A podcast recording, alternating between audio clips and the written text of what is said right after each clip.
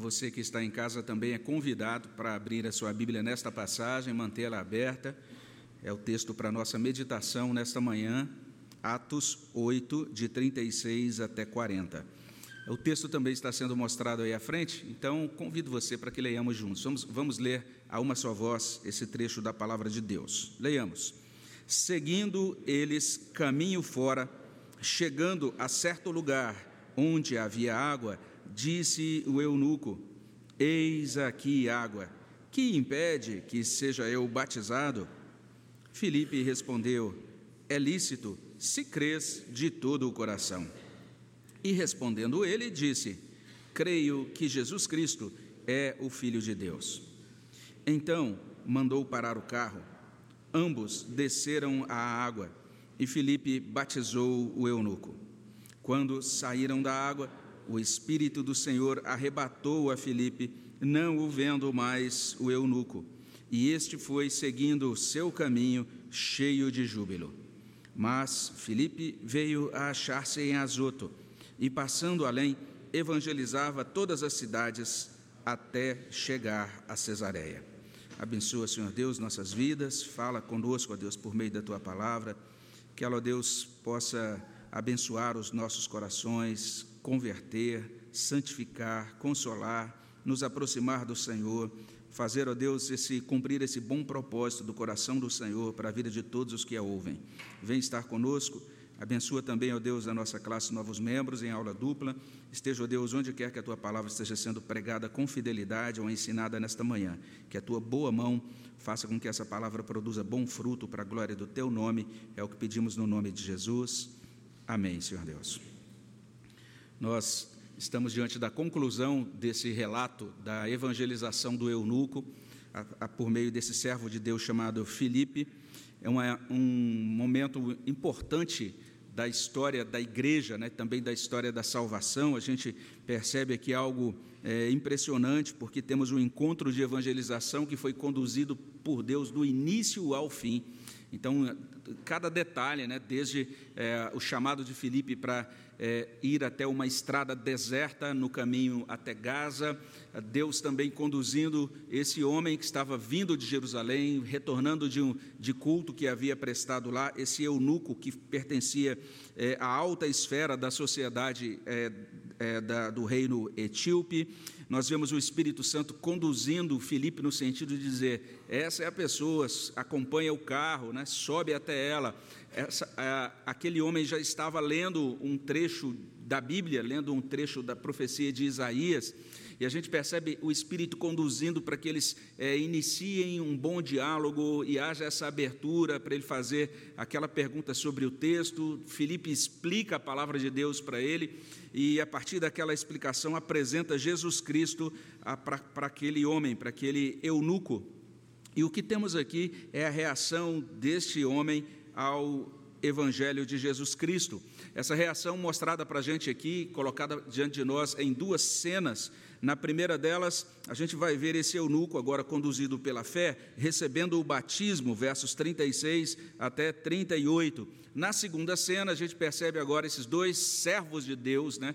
agora podendo chamar-se mutuamente de irmãos, o, ambos agora conduzidos também pela fé, cada um seguindo o seu caminho, nos versos 39 até 40. Então é isso que a gente tem aqui, duas cenas é, é, desse episódio tão importante da conversão daquele eunuco. Na primeira delas, a gente vai perceber isso, né? Aquele homem, o eunuco, conduzido por fé, recebeu o batismo. Está aí nos versos 36 a 38, onde a gente lê: Seguindo eles caminho fora, chegando a certo lugar onde havia água, disse o eunuco: Eis aqui água, que impede que seja eu batizado?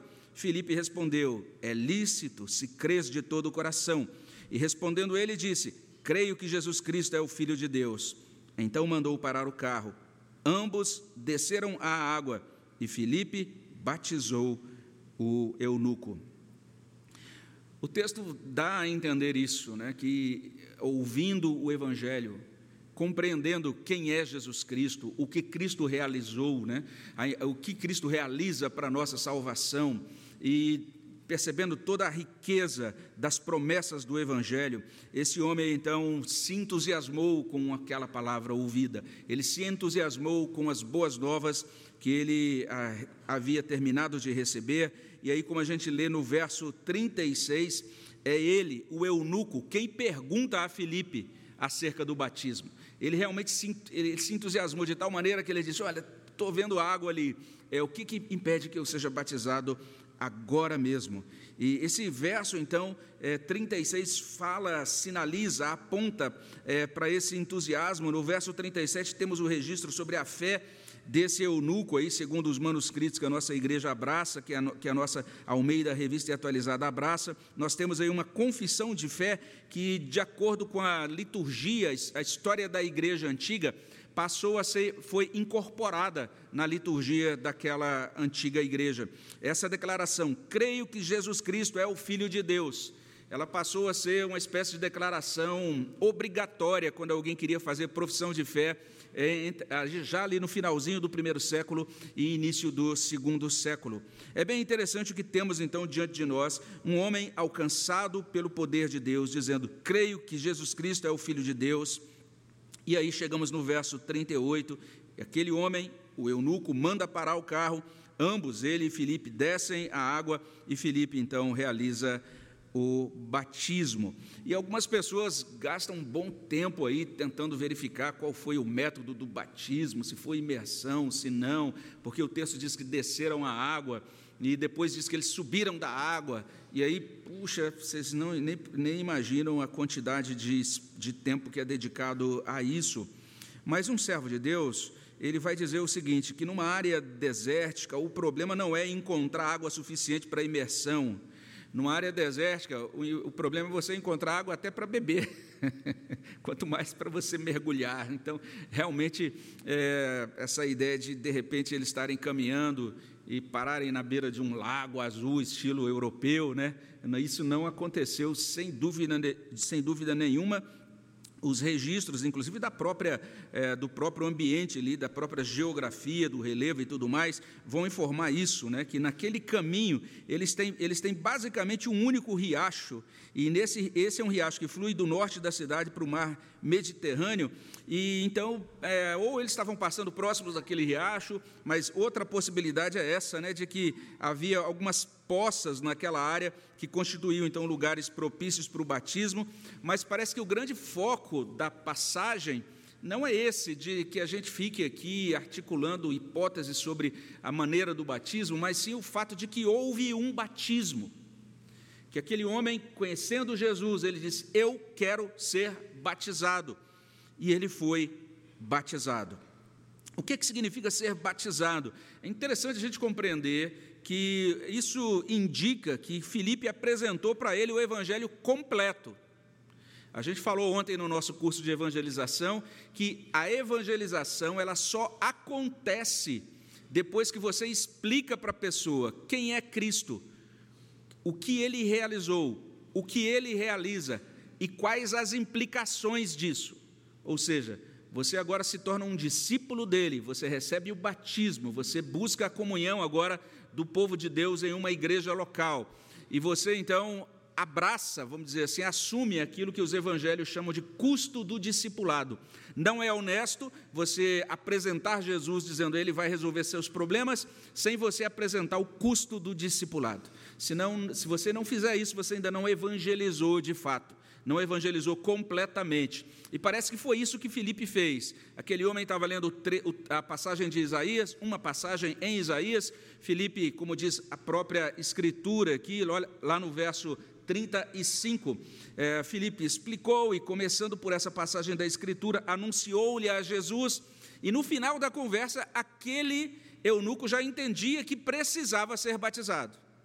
Então ele recebeu uma apresentação completa do Evangelho. Isso chama a nossa atenção e é, estabelece um bom padrão para a gente quando a gente pensa, eu estou evangelizando alguém, ou, quero, ou estou, estou me reunindo com alguém para apresentar o Evangelho. Entenda isso. Você pode se reunir com essa pessoa, pode contar a história da sua vida, o que Deus fez por você, mas isso ainda não é evangelização. Você pode defender tópicos, como a gente viu no nosso curso de evangelização ontem, é, que a gente chama de tópicos apologéticos, né, dizendo, ó, vou provar que o, o criacionismo é melhor do que o evolucionismo, ou que realmente, sei lá, é, a arca de Noé, houve um dilúvio, você pode provar esse monte de coisa, mas se você não apresentou quem é Jesus Cristo, o que ele fez, o que ele faz e as implicações da fé nele, ainda não é evangelização. E é interessante que esse homem foi alcançado pela salvação em Jesus Cristo, ele se tornou membro da família de Jesus. Então a gente vai compreendendo cada vez mais, à medida dessas camadas né, de, de relatos e de revelação que vão sendo trazidas para a gente no Novo Testamento, que o batismo é esse sinal externo. O batismo é esse selo que, para os adultos, significa arrependimento, significa fé, significa desfrute é, de Cristo e desfrute também do Espírito Santo. Esse é o significado do batismo. E por ele nós somos recebidos como membros da igreja. Então, o que está acontecendo aqui? Quando a gente fala, inclusive, membros da igreja, não é membros de uma igreja local, mas da igreja de Cristo, a chamada igreja universal. Essa igreja que é composta de todos os crentes em Jesus, de todos os lugares, de todos os tempos, de todos, de todas as etnias. Percebamos que o que está acontecendo aqui nesse momento, momento tão simples, eles descem do carro e ele recebe o batismo. Nesse momento começa a se cumprir Isaías 56, 3 a 5, que nós lemos no início do nosso culto hoje. Lembram lá do que nós lemos? Lá diz assim: Não fale o estrangeiro que se houver chegado ao Senhor, dizendo: O Senhor com efeito me separará do seu povo. E nem tampouco diga o eunuco: Eu sou uma árvore seca. O profeta capta bem o sentimento de um eunuco, porque o eunuco era um castrado.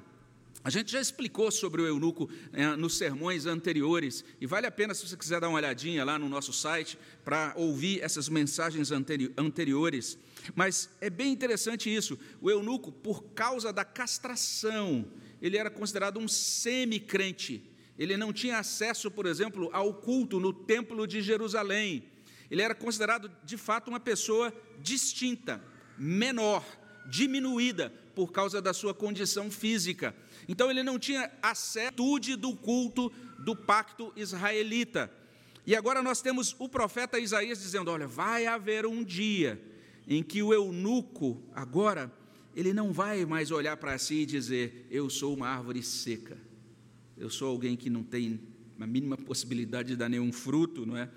E assim diz: Porque assim diz o Senhor, aos eunucos que guardam os meus sábados, escolhem aquilo que me agrada, abraçam a minha aliança, darei na minha casa e dentro dos meus muros. Olha que coisa preciosa, porque o eunuco não podia entrar nos muros do templo. Deus está dizendo: Eu vou dar lá na minha casa, dentro dos meus muros, um memorial e um nome melhor do que filhos e filhas promessa preciosa para os eunucos. A gente até imagina, quem sabe por que, que esse eunuco, quando foi para Jerusalém, ele fez questão de comprar um rolo do livro. É bom demais, gente. Tem umas profecias aqui falando sobre salvação, inclusive do eunuco, de eunucos como eu. E agora ele é encontrado por Filipe, é encontrado por, pelo Senhor de Filipe, pelo Salvador de Filipe, e agora ele é batizado, ele é incluído no pacto. Agora ele faz parte dessa casa de Deus, ele faz parte desse povo de Deus. Que coisa maravilhosa aconteceu com esse homem. Para o eunuco, o batismo significou salvação, acolhimento, transformação da vida atual, transformação também do seu destino. E para a igreja, aquilo significou o cumprimento das promessas de Deus, o cumprimento da profecia de Isaías, o cumprimento do programa de salvação, de evangelização que o próprio Jesus pronunciou em Atos, capítulo 1, verso 8, o cumprimento também da história da salvação. Então, isso é o que a gente é, encontra, é o que consta aqui nessa primeira cena. O eunuco recebeu o batismo. E na cena seguinte, a gente pode verificar o seguinte: que agora, depois disso, conduzidos por fé, ambos conduzidos por fé, o eunuco e o Filipe seguiram os seus caminhos. Verso 39 traz: Quando saíram da água, o Espírito do Senhor arrebatou a Filipe, não o vendo mais o eunuco. E esse foi seguindo o seu caminho cheio de júbilo. E aí, tanto com relação ao batismo que eu mencionei anteriormente, mas com relação ao arrebatamento de Filipe. Então, muita gente fica perguntando: como é que foi? Uns dizem: ah, talvez ele tenha saído voando. Não, ele desapareceu reapareceu em outro lugar. Então, uma, uma série de hipóteses sobre isso, mas também eu creio que não é o foco do texto, não é? O foco do texto está aqui em o Espírito do Senhor arrebatou a Filipe. O foco está na obra do Espírito Santo. Esta é a coisa importante desta passagem. O que o texto está dizendo aqui é muito importante do ponto de vista doutrinário, muito importante com relação à própria doutrina da Trindade, né? o ser de Deus. O que o texto traz é simplesmente isso: Filipe foi arrebatado, o eunuco não o viu mais, e aí nós temos essa ênfase colocada agora na soberania e no poder do Espírito do Senhor, sobre as circunstâncias, sobre o momento histórico, sobre a vida de Filipe, sobre a vida do eunuco, como veremos, não é? Mas basta a gente olhar para trás, para o início do, do, relato, a gente vai perceber isso de forma muito é, maravilhosamente destacado. O Espírito Santo instrui Filipe para pegar o caminho, aquele caminho deserto que descia para Gaza, ele instrui Filipe para aproximar-se do carro do eunuco, para subir no carro, capacitando Filipe para iniciar um diálogo e testemunhar, porque o que está, o que está é, se dando aqui é desdobramento de Atos 1,8. Vocês receberão poder e serão minhas testemunhas em todos os lugares. Então, Filipe, agora, com o poder do Espírito, é que está fazendo esta, esse trabalho de evangelização. E nós percebemos também este, este, eh, esta, terceira, essa terceira pessoa da Trindade bendita, é, não apenas é, operando em Filipe, sobre Filipe, por meio de Filipe, mas também operando no coração do eunuco. Primeiro, instilando temor ao Deus de Israel a este eunuco. Era um estrangeiro, era um etíope, era alguém, vamos dizer assim, é, como a gente tem insistido aqui nesse ponto, né?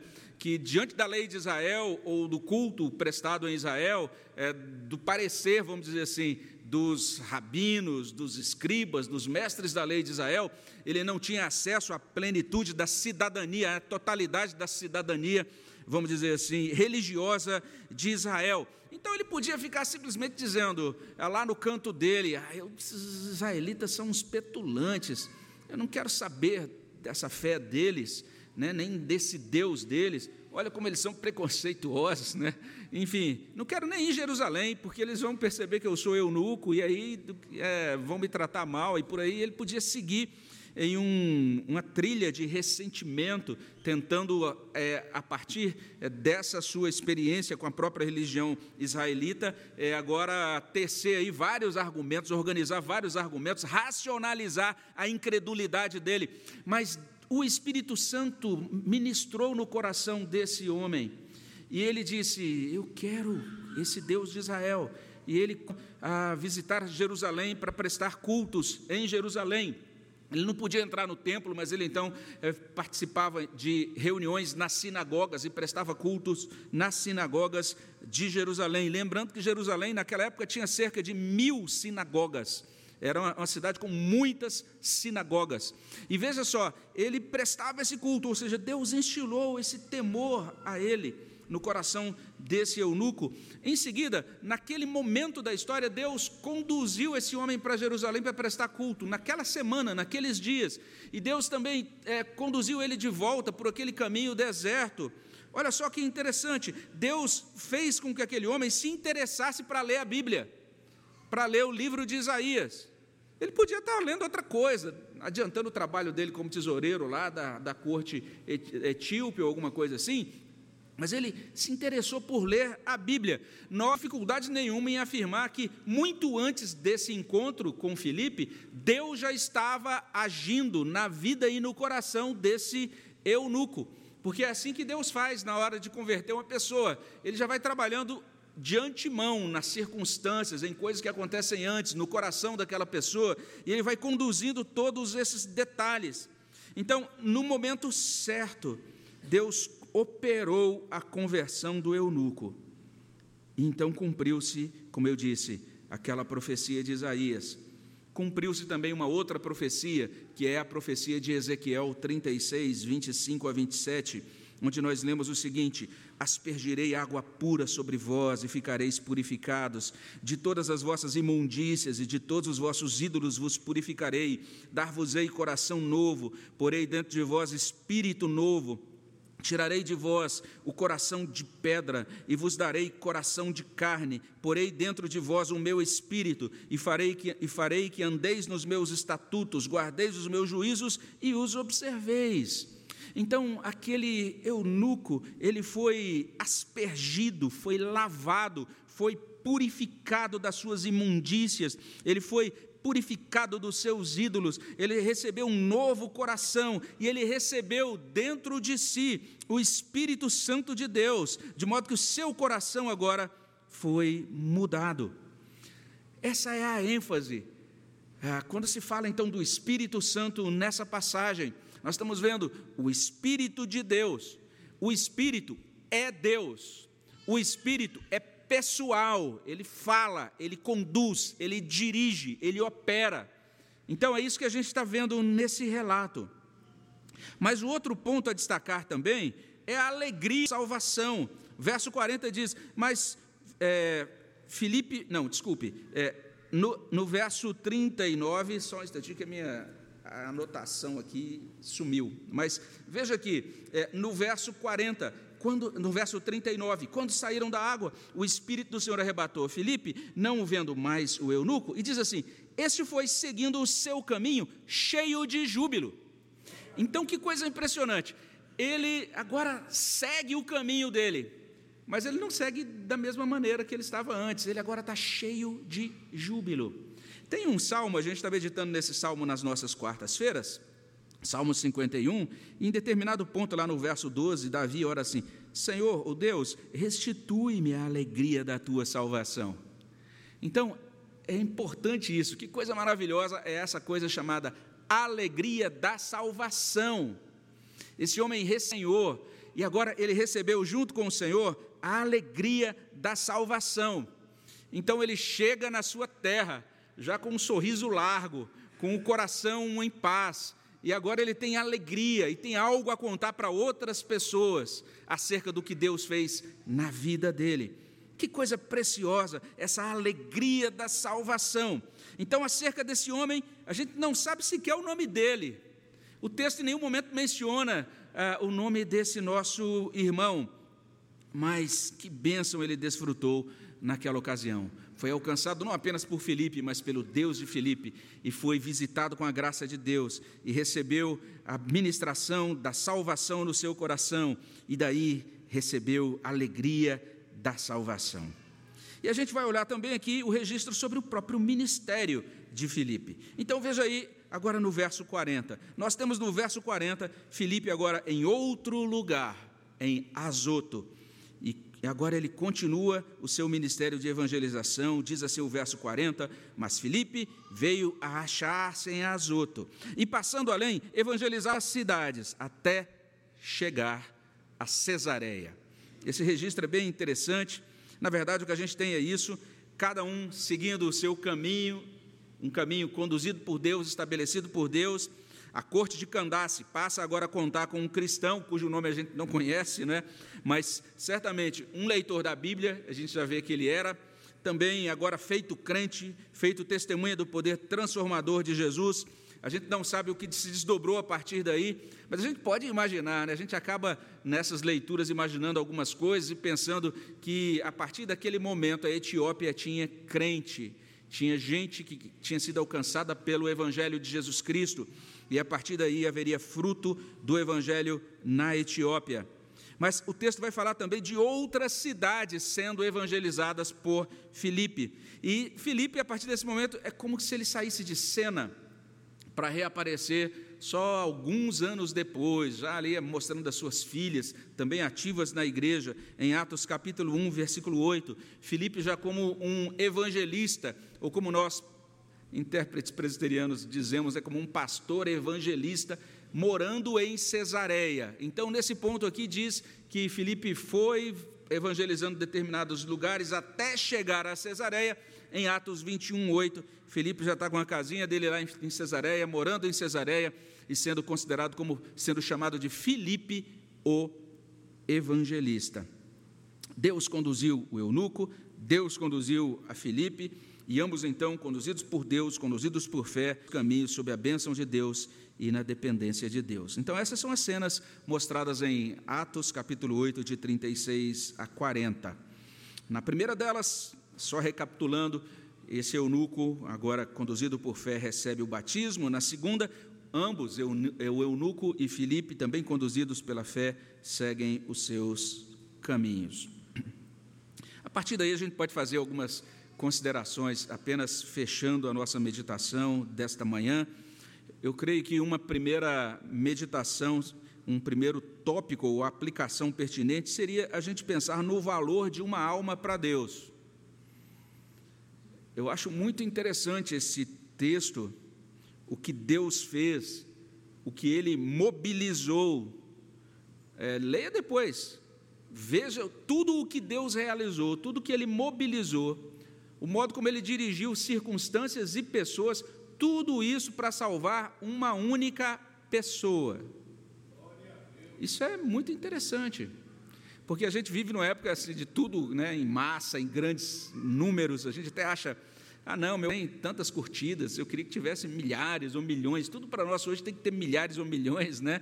As igrejas também tem que ser mega igrejas. Se são igrejas menores, a gente fala, ah, essa igreja tem alguma coisa errada. A gente acha que tudo tem que ter grande número.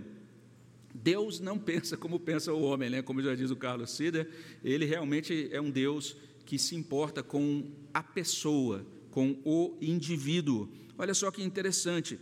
Deus fez tudo para que ele providenciou tudo para que aquele eunuco recebesse a salvação. E talvez você até, quem sabe que já seja crente, é, você pense na época da, no dia da sua conversão ou na sua experiência de conversão e você pense nisso como algo muito banal. Você pensa, ah, aquele dia estava assim, depois eu decidi né, é, ser evangélico, ou então me tornei crente, né, e fui recebido na igreja presbiteriana. Talvez você pense algo muito ah, como isso, algo como sendo muito simples, muito banal, mas você não Deus moveu nos céus e na terra para te alcançar naquele dia, porque Ele tinha o propósito de salvar você naquele dia. Olha só que coisa impressionante. Né? Para você aí que, quem sabe, está acompanhando de casa, ou quem sabe é, tem frequentado a nossa igreja, mas ainda não se identifica como cristão, entenda isso: para Deus a pessoa é importante, para Deus você tem valor, entenda isso. É, tem um momento em que Deus fala a Israel é, mais uma vez, gente, por meio do profeta Isaías, né? Isaías, não é à toa que o livro de Isaías é chamado de o Evangelho do Antigo Testamento, né? Mas olha só, por meio de Isaías, Deus falando lá em Isaías 43, 3: Porque eu sou o Senhor teu Deus, o Santo de Israel, o teu Salvador, dei o Egito por teu resgate, e a Etiópia e Seba por ti. É Deus falando com o seu povo. Ele diz: Olha, eu dei o Egito por você. Eu dei é, a Etiópia e Seba por ti.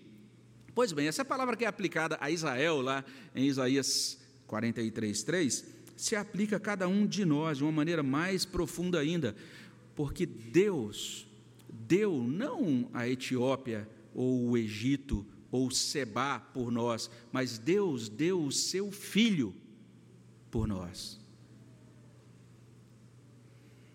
Eu sou o Senhor teu Deus, o teu Salvador.